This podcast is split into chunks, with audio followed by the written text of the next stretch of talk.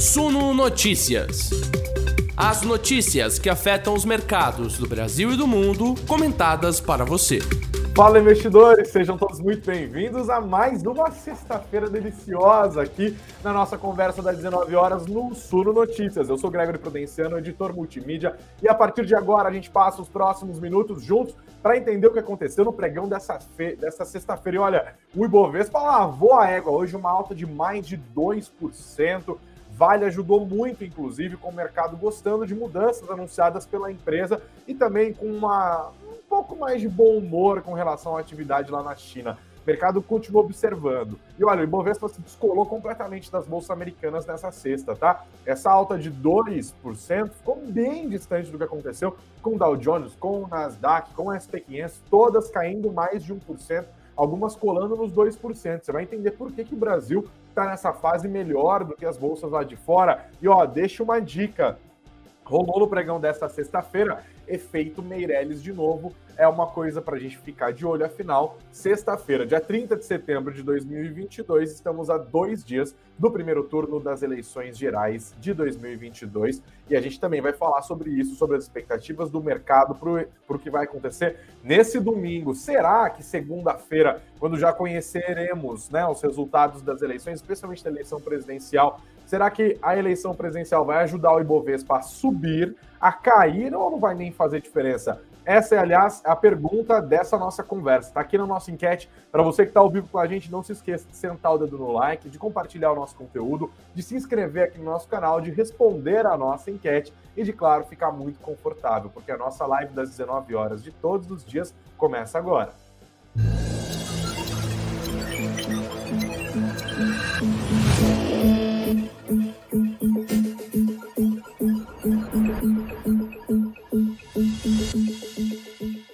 Olá, investidores, tudo bem com vocês? Boa sexta-feira para vocês. Agora que eu vi que estou com uma luz muito branca na minha cara. Aí, agora ficou até mais moreno, talvez um pouco amarelo, inclusive, né?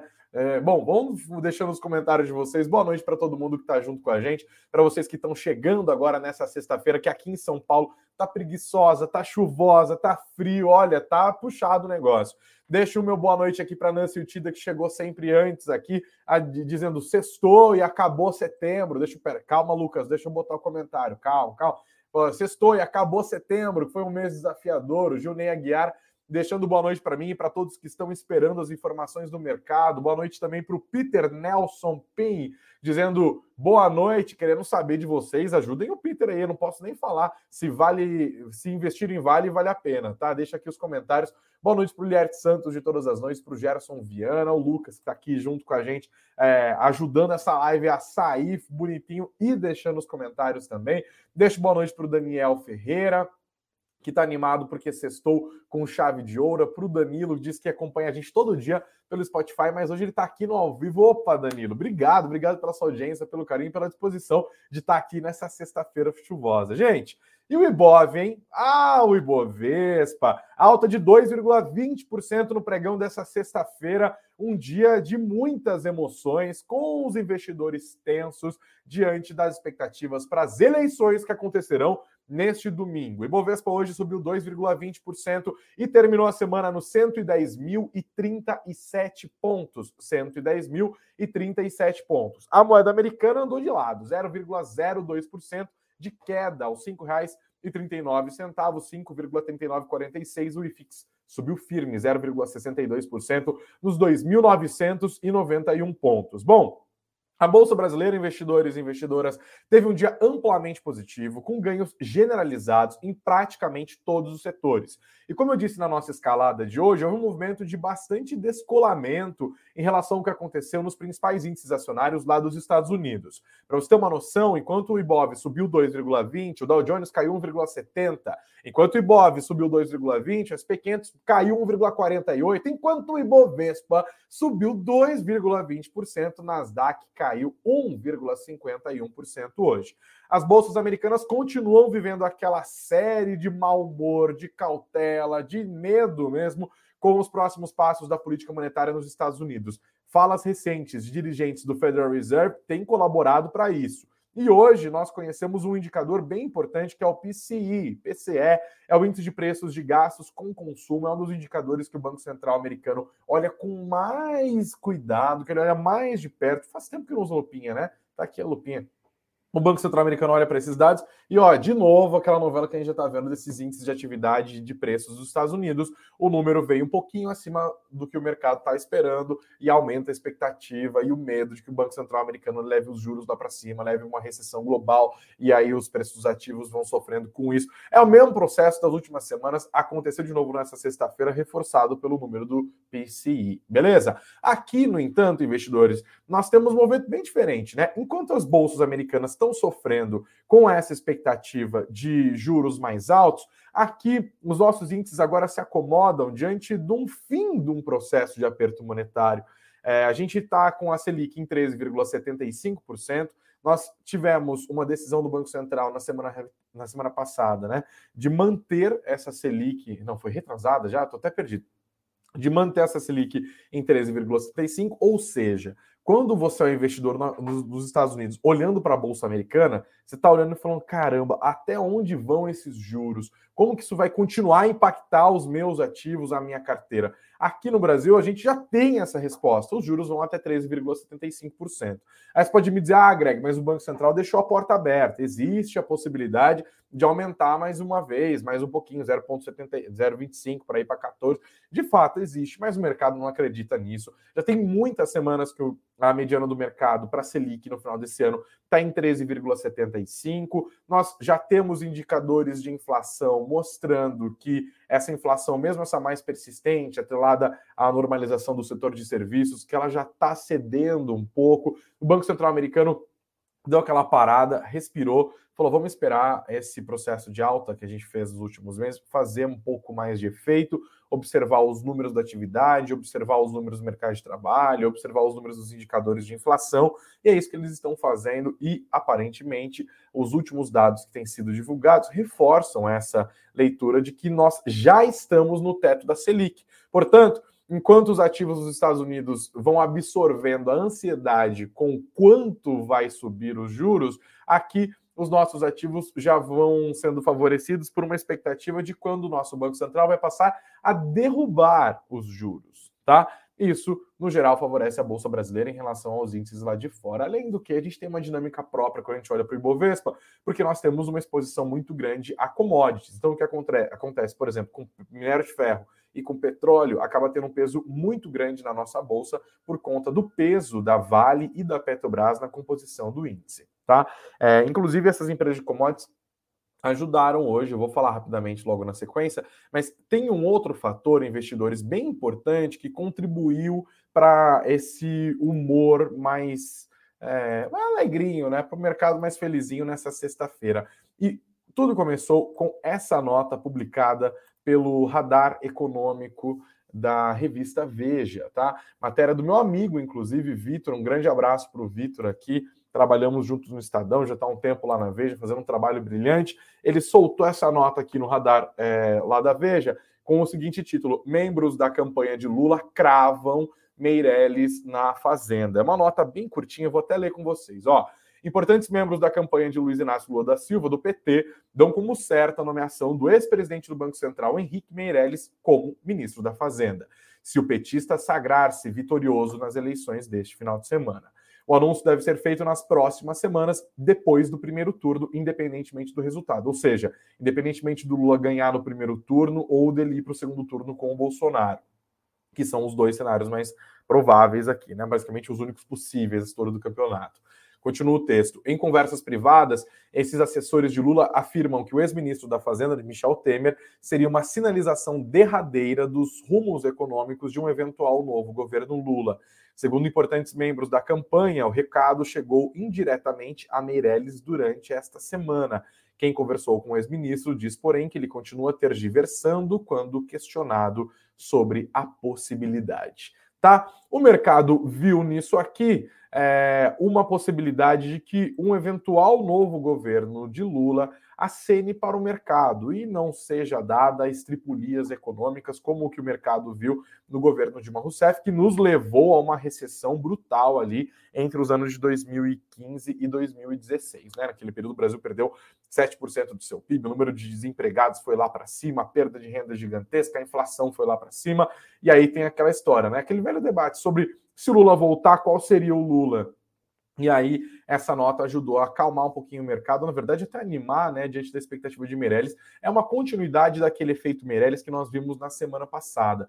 O mercado está estressado, obviamente, com as eleições, né? Quando veio o apoio oficial do Meirelles ao Lula, a Bolsa Brasileira se beneficiou. Depois, o Lula deu várias entrevistas falando que é contra o teto de gasto, que vai acabar com o teto de gasto assim que ele assumir.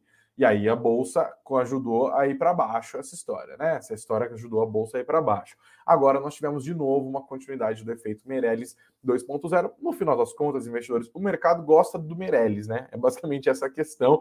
Eles confiam no Meirelles, ele é o pai do teto de gastos, então cria-se uma expectativa já sinalizada pelo ex-presidente Lula de que, ok, vai acabar o teto de gastos. O mercado não tem muita segurança de que o teto de gastos continuaria, porque mesmo o presidente Jair Bolsonaro já disse que alteraria o teto de gastos, que ele tiraria algumas despesas da sujeição ao teto, né? Que seria uma, mais um furo. O governo Bolsonaro furou o teto no passado, furou o teto esse ano, ou seja, haveria uma auto-alteração no ano que vem. Os economistas, inclusive, já reconhecem que nessa altura do campeonato o teto está meio que inviável. Beleza, vai fazer o quê? Vai ter um waiver, né, que é um período de licença para gastar acima do teto, depois vai tentar fazer de novo com que as despesas convirjam para essa meta, vai demolir essa meta e vai criar uma outra meta. Isso vai exigir uma reformulação do Ministério da Economia e também do Ministério do, do, do Banco Central, por exemplo. Todas as perguntas continuam não sendo respondidas. E uma das coisas que mais estressa os investidores aqui, independente dessa história de quem vai ganhar a eleição ou não, é a questão de quais são as propostas, né? Para quem assistiu ontem o debate da TV Globo, nós estamos foi, foi uma epítome, um símbolo, um resumo do que foi essa campanha eleitoral até aqui. Nós não conhecemos propostas. E aliás, verdade seja dita, o único candidato relevante que até aqui apresentou propostas, inclusive na forma de um livro, foi o Ciro Gomes, que agora, inclusive, as pesquisas mostram, está perdendo cada vez mais força. Essa não é uma eleição de propostas, essa é uma eleição de rejeição. A rejeição do presidente Jair Bolsonaro continua bem acima da rejeição do ex-presidente Lula, por isso o mercado é, vai olhando para a maior possibilidade do Lula ser eleito, né? Inclusive as principais casas de análise e tal já estão olhando para esse cenário. Mas domingo promete grandes emoções e por isso essa, esse posicionamento do Meirelles fica muito no radar dos investidores, viu? O Valor Econômico até bateu essa matéria hoje aqui, ó, os meus queridos Vitor Rezende, só amigo meu aqui, ó, o Vitor Irajá trabalha com Estadão, o Vitor Rezende trabalha no Estadão, o Matheus Prado trabalhei com ele na CNN, e o Vitor e o Matheus escreveram essa matéria aqui no, no Valor de hoje, e Bovespa vai às máximas com relatos de Meirelles na Fazenda em eventual governo Lula. Tá? Isso ajudou as bolsas, as varejistas, inclusive, foram as maiores beneficiadas. Quando a gente vê o ranking de quem mais se deu bem no pregão de hoje, Magazine Luiza lidera 10,62% de alta. 10,62% de alta, R$ 4,48. Ela levou consigo, inclusive, as ações das suas irmãs ali do setor de varejo. A Via, por exemplo, teve uma alta impressionante de 8,50%, R$ 3,19. Americanas não ficou muito para trás, não, 6,99% de alta nos é, R$ 16,98. O setor de varejo, além de se beneficiar do efeito Meirelles, também se beneficiou da divulgação da Pesquisa Nacional de Amostras por Domicílio Contínua Mensal, a famosa PNAD contínua, divulgada pelo IBGE. Aliás, fica aqui uma provocação para você que acha que é, pesquisas eleitorais são uma improbabilidade estatística que não faz o menor sentido né? Especialmente a galera que é muito fã do Bolsonaro, fala, ah, a pesquisa não mostra o que eu quero do meu presidente. Mas daí comemora o dado de desemprego, tem que entender estatística. É a mesma estatística que é usada para medir as intenções de voto numa pesquisa, no Datafolha, no IPEC da vida, também é a estatística que é usada para medir a taxa de desemprego. Afinal, o, o A do PNAD significa amostral, né? O, o, o IBGE não está vendo todas as pessoas do Brasil, ele não está entrevistando todo mundo no mercado de trabalho. Ele faz amostras, né? amostras representativas de determinados grupos sociais, a partir de algumas localidades, né? de alguns recortes, e divulga. E a PNAD traz uma excelente notícia, inclusive para o presidente Jair Bolsonaro. O desemprego caiu para 8,9% no trimestre encerrado em agosto. É uma queda de 0,9 ponto percentual na comparação com o trimestre anterior, terminado em maio. E com uma taxa de desemprego de 8,9%, nós estamos agora no menor patamar de desemprego desde o trimestre encerrado em julho de 2015, 8,7% naquele contexto, tá? Pessoas ocupadas, novo recorde na série histórica, em 99 milhões de brasileiros empregados. E pelo segundo mês consecutivo, mais uma notícia trazida pela PNAD contínua, o rendimento real habitual cresceu e chegou a R$ 2.713 no trimestre. Então, é mais gente trabalhando, é a renda voltando a se recuperar, isso acaba batendo positivamente nas ações do setor de varejo. Falei das empresas de commodities hoje, gente, a empresa que mais pesou para levar o Ibovespa para essa alta impressionante hoje foi a Vale, tá? O papel da Vale terminou hoje aos R$ 72,04, numa alta de 5,28%. 5,28%. A Vale está sendo beneficiada por indicadores que vieram da China, embora ainda mistos, né? É, esses indicadores fizeram com que alguns investidores passassem a apostar de novo numa aceleração da economia chinesa, mas uma coisa que ajudou muito a, a, a Vale hoje é que eles acabaram anunciando que eles estão reorganizando as suas operações de metais básicos. Qual que é a previsão?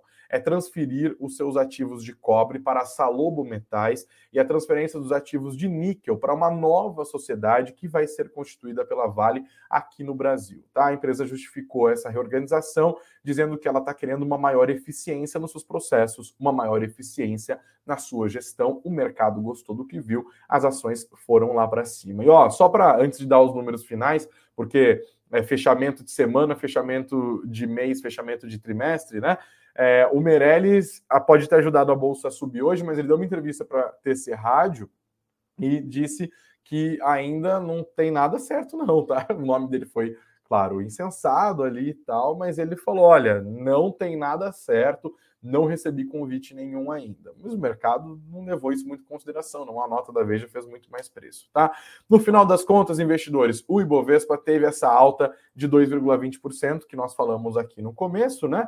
É, na semana, 110.037 pontos no fechamento, acumulando nos últimos cinco pregões uma queda, no entanto, de 1,5%.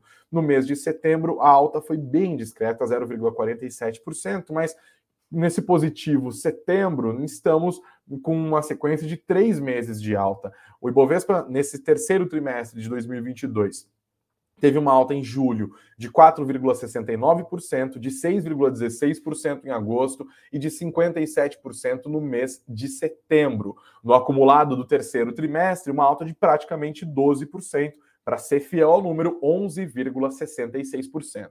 Em 2022, a referência da B3 acumula uma alta de 4,97%, 5% portanto. Beleza? Ufa! Terminamos o resumão do Ibovespa, hein? Vão deixando os comentários de vocês aqui. Obrigado a todos que estão participando da nossa conversa aqui. O Thierry está falando, para que propostas, Greg? O Brasil é uma piada. Pois é, Thierry. O, o eleitor tinha que ter... Tinha que ser mais respeitado pelos candidatos, né? Um debate de propostas é o mínimo que a gente deveria ter direito na hora que a gente vai escolher os nossos representantes, né? Bom, continuemos aqui. Agora a gente vai para a parte que é um recorte do internacional, que eu achei que valia separar aqui também, e os destaques do mundo corporativo nessa sexta-feira. Vou botar a tela aqui de novo, deixar até bem grandão para a gente conseguir enxergar. Espera aí que eu vou trocar a tela. Foi. Ah, é, esqueci do mapa dos ativos, né? Tá aqui, ixi, eu tô todo, todo esquecido. Itaú subindo hoje, Petrobras, ó, setores subiram em bloco, ninguém caiu. Bancos, todos subiram. Petróleo, mineração, siderurgia e metalurgia, varejo, todo mundo subiu. No caso aqui de energia elétrica, só uma alteração, uma, uma, um destoamento aqui da Eneva que caiu mais de 2%. Provavelmente o mercado deglutindo esse leilão vencido pela Eneva, que está aqui no nosso site, no suno.com.br barra notícias, suno.com.br barra notícias. Dá uma olhada nessa notícia. A Eneva saiu vencedora do segundo leilão de reserva de capacidade na forma de energia de 2022, promovido pela ANEEL, Agência Nacional de Energia Elétrica. Junto com a Eneva, a Global Participações Energia também conseguiu entrada na operação, mas o mercado não gostou, as ações da Eneva foram para baixo hoje. Outro destaque do mundo corporativo, gente, o Itaú, de novo, apresentou instabilidade no seu aplicativo. Já tinha acontecido ontem, aconteceu hoje também. O banco diz que a situação, no entanto, já foi normalizada e que houve um problema causado por uma atualização do sistema, atualização, perdão, do sistema interno. Os é, clientes do Itaú estavam falando que estavam com dificuldade para ter acesso no aplicativo do banco. O Itaú pediu desculpas a seus clientes e reforçou naquele instante que a equipe dele estava atuando para solucionar o problema o quanto antes. Segura, Itaú! Mais um destaque, voltando a falar do mundo dos, das empresas do setor elétrico, né? Olha isso aqui, Eletrobras, recentemente privatizada, né? agora prepara um plano de demissão voluntária para 20% do seu quadro. É muita coisa, hein? Vamos dar uma olhada aqui, ó. Segundo o presidente da companhia, Wilson Ferreira Júnior, que acabou, acabou de assumir, né? O foco do programa está em funcionários já aposentados, que continuam trabalhando na empresa, ou pós próximos da aposentadoria. O programa de demissão voluntária da Eletrobras foi negociado ainda pela antiga gestão. A expectativa é que até duas mil pessoas, como eu disse, algo em torno de 20% do quadro atual de trabalhadores, seja alcançado. A empresa quer enxugar a sua estrutura para ter ganhos de eficiência, lógica que também pretende aplicar as participações da companhia em outras empresas, tá? Hoje a Eletrobras tem pouco mais de 10 mil funcionários depois da saída da eletronuclear do grupo após a privatização. A eletronuclear foi desmembrada, não foi ali privatizada. Tá? Vamos prestar atenção nisso. O mercado é, fica de olho, faz sentido, né? Que uma empresa que sofreu um processo de privatização passe por ganhos de eficiência, que isso passe também por um encolhimento no quadro de funcionários. Continuaremos observando. Olha, mais um destaque, gente, agora indo para internacional. Eu falei aqui nas nossas lives as últimas vezes sobre esse movimento que a Rússia estava fazendo de anexar quatro territórios da Ucrânia, tá?